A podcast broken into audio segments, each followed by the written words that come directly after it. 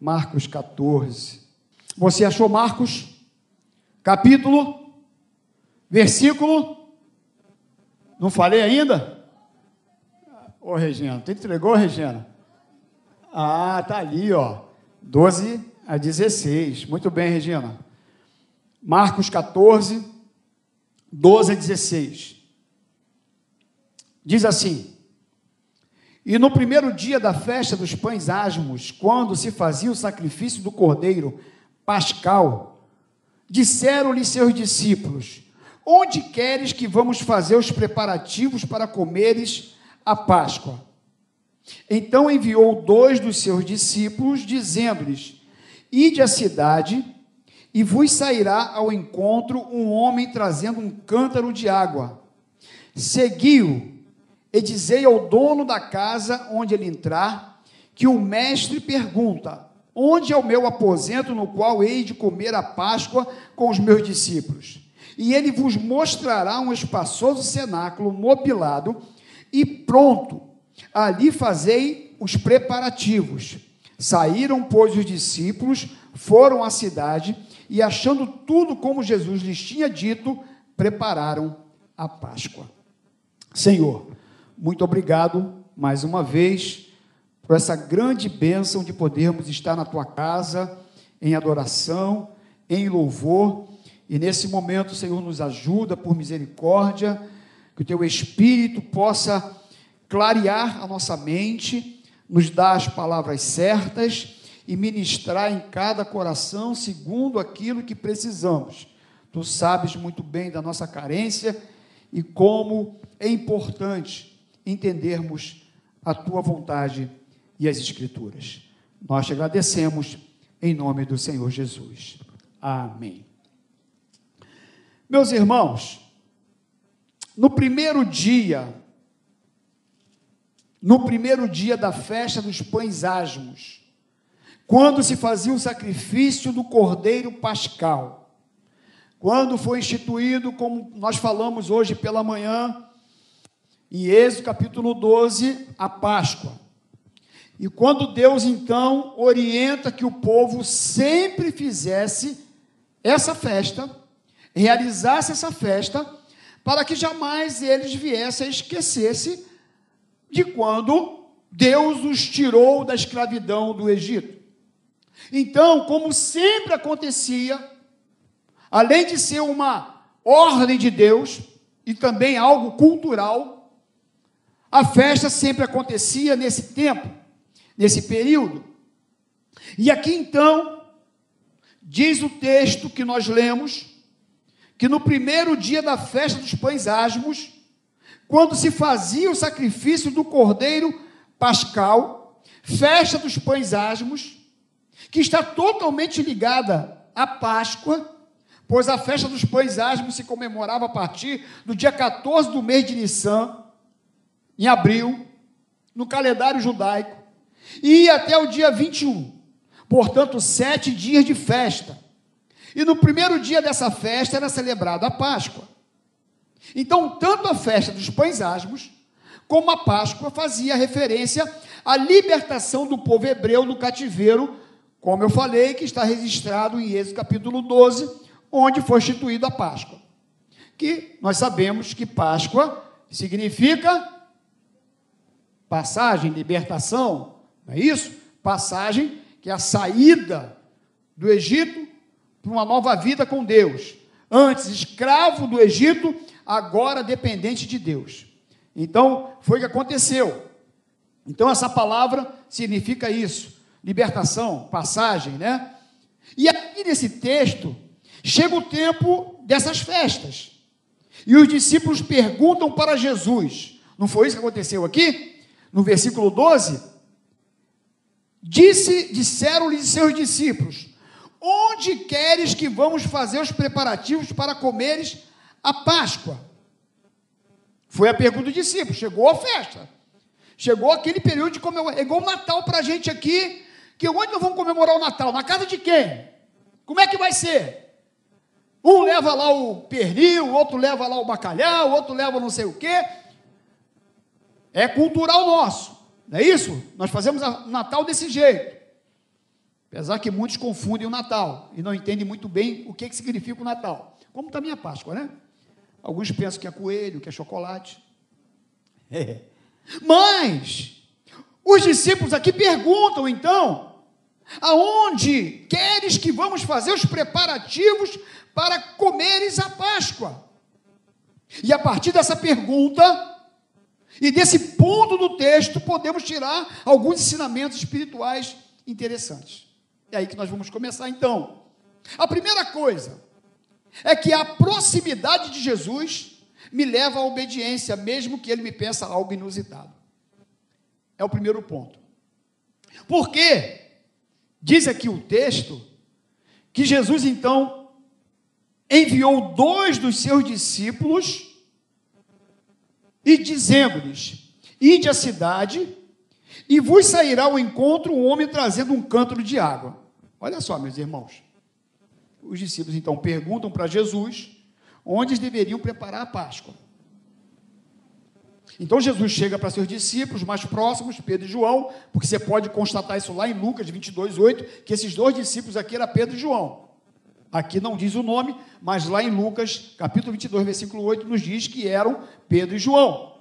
E diz para eles: Ó, vai à cidade e vos sairá ao encontro um homem trazendo um canto de água. Vocês vão ver um homem com um cântaro de água. E segue. E onde ele entrar, diga ao dono da casa que o mestre pergunta: Onde é o meu aposento no qual hei de comer a Páscoa com os meus discípulos? Olha o que, que Jesus responde para os discípulos. Os discípulos perguntam: Onde nós vamos comemorar a Páscoa? Onde vai ser os preparativos para a Páscoa? E Jesus fala assim para os dois discípulos, Pedro e João: Olha, vocês vão lá para a cidade, e quando vocês verem um homem com um cântaro de água, segue esse homem. Como assim? Procurar um homem com um cântaro de água.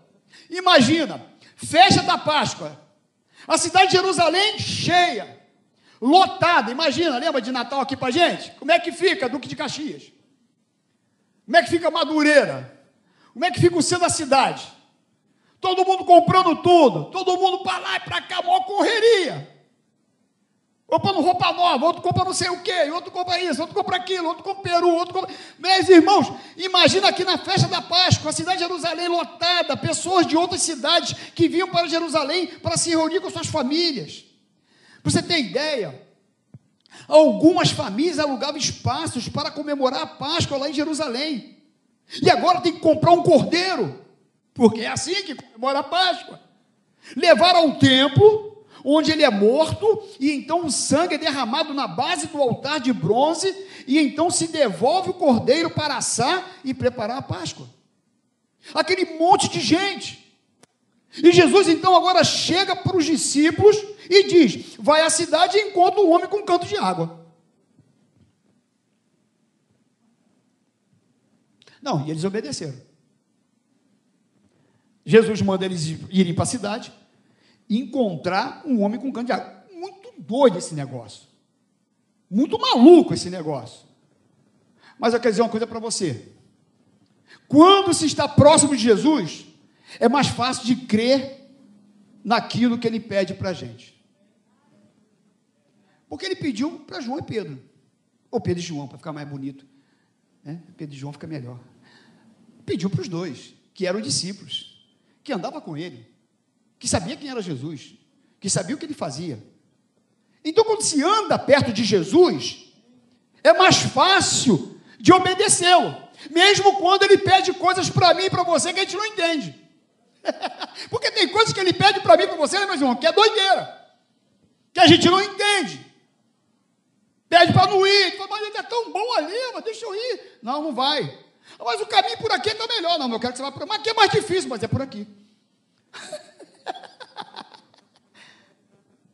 Mas aí você conhece Jesus e fala, poxa, ele mandou. Eu vou. No versículo 16, diz que eles saíram, os discípulos foram à cidade, não é isso? E achando tudo como Jesus lhes tinha dito. Então, se Jesus disse vai, então vai. Porque mesmo que pareça estranho, esquisito, complicado, porque ele sempre sabe o que diz. Então é isso, a primeira coisa é que quem anda perto de Jesus, mais próximo dele, tem a capacidade maior de crer nele. Então você pode falar assim: ah, mas é tão difícil crer em Deus, é tão difícil crer nas coisas de Deus, é tão difícil de crer na Bíblia, o que está escrito lá. Quero dizer uma coisa para você nessa noite. Você quer crer mais na Bíblia? Você quer crer mais em Deus? Anda mais perto de Jesus. Mas como eu ando mais perto de Jesus? É, é, é, é relacionamento. É lendo a Bíblia. É orando. Porque quando eu, eu, eu leio a Bíblia, eu, eu, eu, eu, eu adquiro mais conhecimento. E quando eu adquiro mais conhecimento, eu conheço mais a Jesus. E se eu conheço mais, eu creio mais nele. Tem mais intimidade. E quando eu oro, é relacionamento. Quando eu leio a Bíblia, é conhecimento. Quando eu oro, é relacionamento.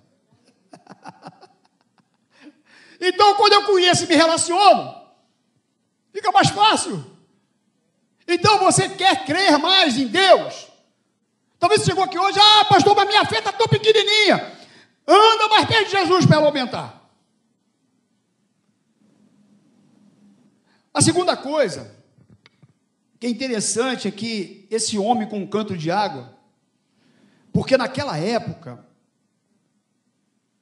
para você obter água era muito difícil.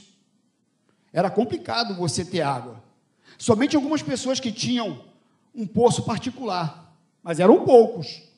A maioria tinha que buscar água em alguns poços ou fontes em alguns lugares específicos espalhados pela cidade. E o que era comum era a mulher fazer esse trabalho. Comum era a mulher carregar o cântaro de água. E aquele homem, então, não estava fazendo uma coisa comum para aquela sociedade. Ele estava andando contra aquela cultura e fazendo de repente, uma analogia comigo e com você hoje, como igreja, nós também estamos na contramão desse mundo. Amém? Nós estamos na contramão. Nós somos diferentes. Aliás, nós temos que ser diferentes.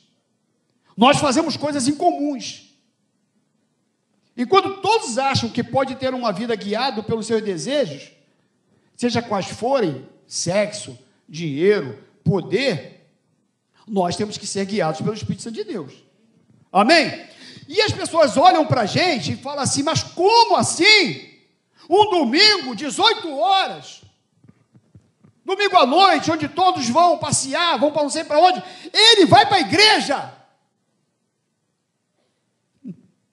Como assim? Ele já foi domingo de manhã e vai voltar de noite de novo? É, eu vou voltar de noite porque eu não sou igual a vocês, eu sou diferente. Ser diferente. Quando está tudo difícil, e as pessoas olham e falam assim: como pode ele ainda continuar sendo crente? Diante dessa dificuldade toda, ele ainda continua carregando a Bíblia dele e dizendo que serve a Jesus, é porque nós somos guiados pelo Espírito de Deus e não pelo mundo, não pelas circunstâncias. Então, aquele homem, ele carregava um cântaro de água que não era comum naquela época. As mulheres que carregavam normalmente um cântaro de água. E da mesma forma, olhando para mim, para você como igreja, como servo do Senhor, nós somos diferentes. Nós fazemos aquilo que o mundo não faz, ou não fazemos o que o mundo faz. Até porque Romanos 12, versículo 2 diz assim: Não vos conformeis com este mundo, mas transformai-vos pela renovação da vossa mente, para que experimenteis qual seja a boa, perfeita e agradável vontade de Deus. Então, meus irmãos, nós não nos conformamos com este mundo, não, nos tomamos a forma desse mundo. Você tem que ser diferente. Ah, pastor, mas lá no meu trabalho todo mundo é desse jeito e faz desse jeito. Mas você não é desse mundo. Você não é desse jeito. Ah, mas na minha casa todo você você não é igual. Nós somos de, ah, lá na minha escola, na minha faculdade, mas você não é igual, você é diferente. Até porque tem uns crentes camaleão, né? O camaleão ele toma, ele está num, num ambiente azul e fica azul. Ele está num lugar onde é verde, ele fica verde, né? Ele está num lugar onde tudo é amarelo, ele fica amarelo. É, camaleão é assim. Ele, ele fica com a, com a forma do ambiente. Tem crente camaleão. É. Chuchu? Essa eu não sabia, não. É, porque se você bota chuchu camarão, aí fica gosto de camarão. É verdade. Então, chuchu, onde você botar, ele toma o gosto daquele. É, tem crente chuchu. Sabia, não? Crente chuchu porque ele fica da, do jeito que, do lugar onde ele está. O camaleão toma forma do lugar. E tem crente assim. Depende do ambiente que ele está, ele toma forma daquele ambiente.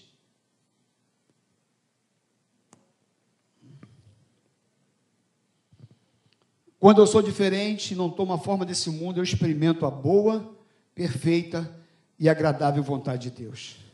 Nós somos diferentes. Jesus diz que nós somos o sal da terra. A igreja é diferente de tudo deste mundo. E se você é um cristão, você tem que ser diferente.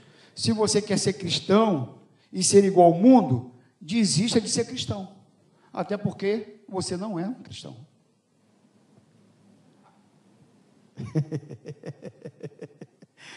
É pesado? É, mas é verdade.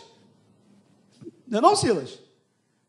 Se eu não sou diferente do mundo, eu não sou cristão.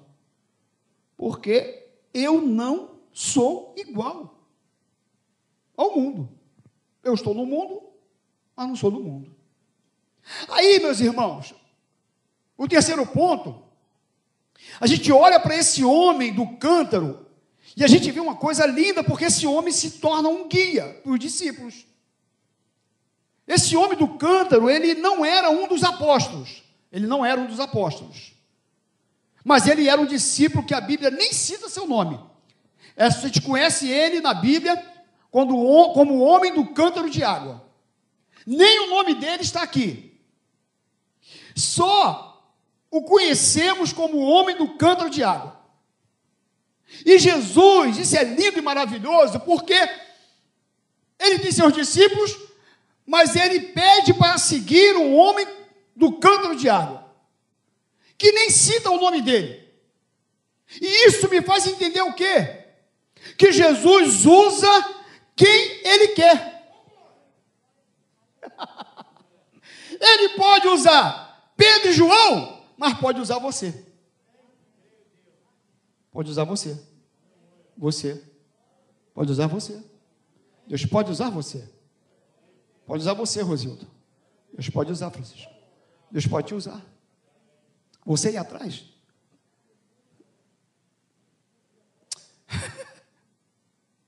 É muita misericórdia. Ele usa quem está disponível. Não é quem tem capacidade. Até porque o que tem de gente capacitada dentro das igrejas É, tem muita gente capacitada. Mas ele não quer saber de capacidade. Ele quer saber de disponibilidade. É. Disponibilidade. E aí, aquele que tem muita capacidade, muitas vezes não é usado. E muitas vezes aquele que não tem capacidade nenhuma, às vezes é usado. Porque ele não procura quem é muito bom. O homem com canto de água. E aí a água me remete a quê? Espírito Santo. Presença do Espírito Santo me faz levar as pessoas a Cristo. Olha que coisa linda, a gente está morando aqui para ser cheio do Espírito Santo. E quando eu sou cheio do Espírito Santo, normalmente nós temos a capacitação do alto para levar as pessoas a Jesus. Vocês lembram dos discípulos que estavam lá orando todos juntos. E diz que de repente veio um som como de um vento impetuoso e encheu todo aquele lugar e foram repartidas como línguas de fogo sobre a cabeça de cada um deles, e todos ficaram cheios do Espírito Santo. E o que aconteceu depois? Eles estavam trancados com medo da perseguição. Agora eles saem daquele lugar, cheios de intrepidez, de ousadia, e começam a pregar o, o Evangelho. E na primeira pregação, já foi 3 mil. Porque quando você é cheio do Espírito Santo, você se torna capaz. Essa capacitação vem do alto, não é de você. Não é você que é o capaz. Caramba, eu preguei, cinco pessoas aceitou Jesus. Caramba, eu preguei, dez pessoas entregaram a vida para Jesus.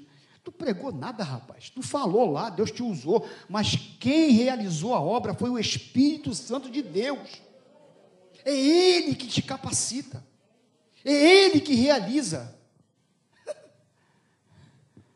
E aí então, no versículo 13 e 14, diz que ele orienta para procurar um homem que levava um cântaro de água, um homem comum levando um cântaro de água. E ele era mais do que isso, porque Jesus disse assim para o discípulo: Você vai encontrar o homem com um cântaro de água, seguiu.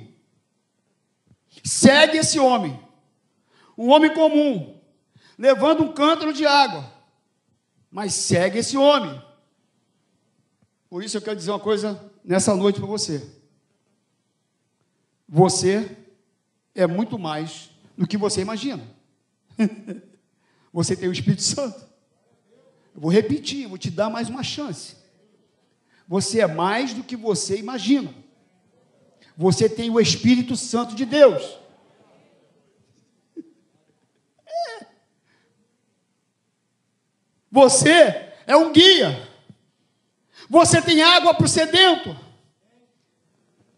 E nessa loucura dessa cidade, dessa agitação, onde todos, como naquele dia, na correria para preparar a festa dos pães asmos, tinha alguém sendo usado por Jesus para guiar alguém até o cenáculo. Naquela confusão, é festa da Páscoa, festa dos pães asmos. Vamos comprar cordeiro, vamos comprar isso, vamos comprar ervas amargas, vamos resolver, vamos levar lá o cordeiro para ser sacrificado e, e vamos, vamos preparar. Nesse, nessa correria toda, Deus estava usando um homem com um cântaro de água. E nessa agitação toda que nós vivemos hoje, nessa loucura, nessa doideira que nós vivemos, Deus quer te chamar, Deus quer nos chamar, para que pessoas possam seguir você, para que seu canto esteja cheio de água, mas água de Deus. Para que você esteja cheio do Espírito Santo e as pessoas olhem para você e queiram te seguir.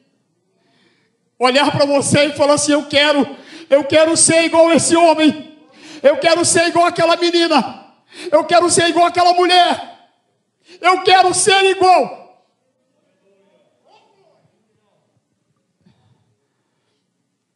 E bonito que aquele homem, agora com um cântaro de água, leva aqueles dois discípulos para um cenáculo, uma sala grande, e aquele lugar seria um lugar de comunhão, lugar de intimidade com Jesus.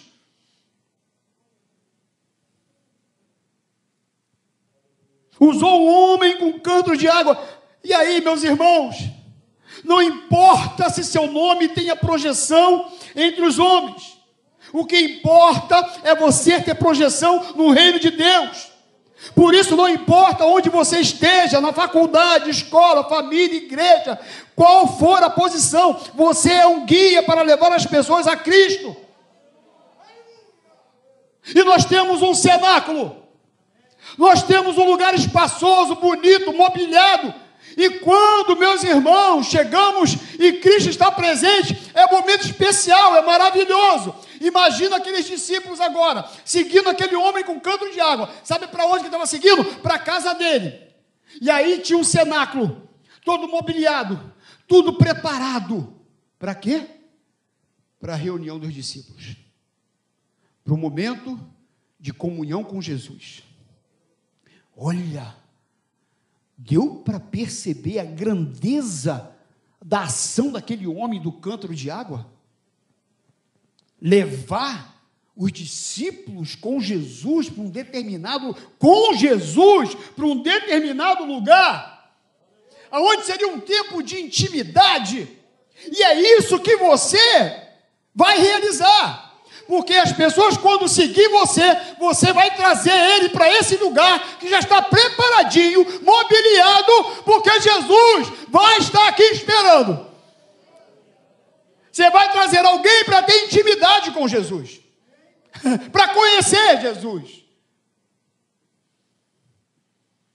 E o maravilhoso é que naquele momento de intimidade dos discípulos, tudo preparado, aquela última Páscoa.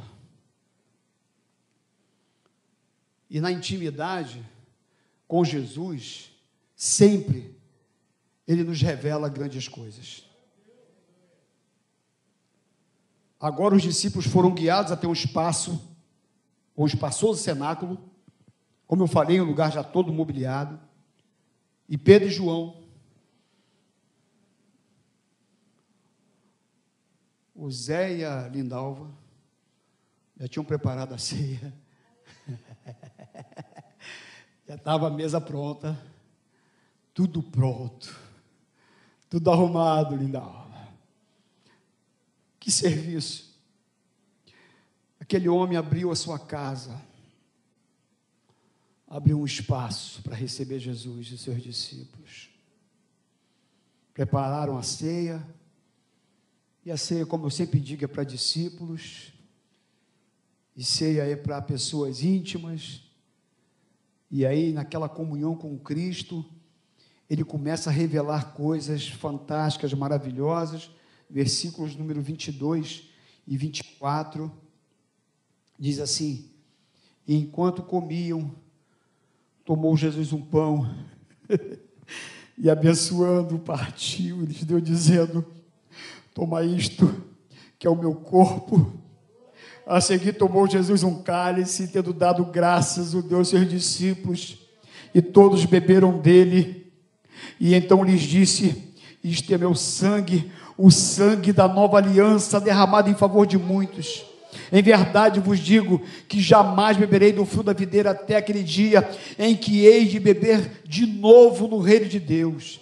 Olha só que coisa fantástica as revelações de Jesus naquele momento ali, naquele cenáculo para os discípulos. E é isso que acontece quando nos reunimos. Quando alguém te segue para este lugar, essas pessoas terão revelação de Jesus que nunca elas tiveram. Você que convidou uma pessoa para estar aqui nesta noite, eu tenho certeza que ela está tendo revelação de Cristo que talvez ela nunca na vida dela. Porque o nosso Jesus, Ele é o próprio Deus. E Ele nos revela, como diz as Escrituras, o futuro, nos traz esperança. E Jesus então começa a revelar o, os planos do Pai. Jesus começa a dizer para eles: essa é a última Páscoa que eu participo com vocês. E a partir de então, eu estou instituindo a ceia. Tomou Jesus o pão, abençoou, isto é meu corpo. Tomou o cálice, deu aos seus discípulos, e todos beberam do cálice. Símbolo de comunhão, de unidade, o sangue da nova aliança, ou seja, eu vou à cruz, e eu estou fazendo uma nova aliança com vocês, uma aliança eterna. Era o que Jesus estava revelando para aqueles discípulos ali. E nessa noite, nós queremos deixar essa palavra para o teu coração, que você possa ser um carregador de cântaro de água, que você possa carregar a presença do Espírito Santo em você. E que as pessoas possam te seguir. Que as pessoas possam te ver e te seguir. Porque assim como Jesus disse aos discípulos: Olha, você vai ver um homem com canto de água, segue ele. Quando você cheio do Espírito Santo, Jesus vai revelar no coração do pecador o seguinte: pode seguir esse, porque esse me pertence. porque ele confirma no coração do pecador que você tem água para ele beber. Que você é fonte. Que você tem como saciar a sede dele, porque você é um representante de Jesus. Pode seguir ele. E as pessoas vão nos seguir. Porque você tem água para dar de beber. E aí você vai conduzir. Eu tenho um cenáculo para você ir. Eu tenho um lugar para você. Eu tenho um espaço preparadinho para você.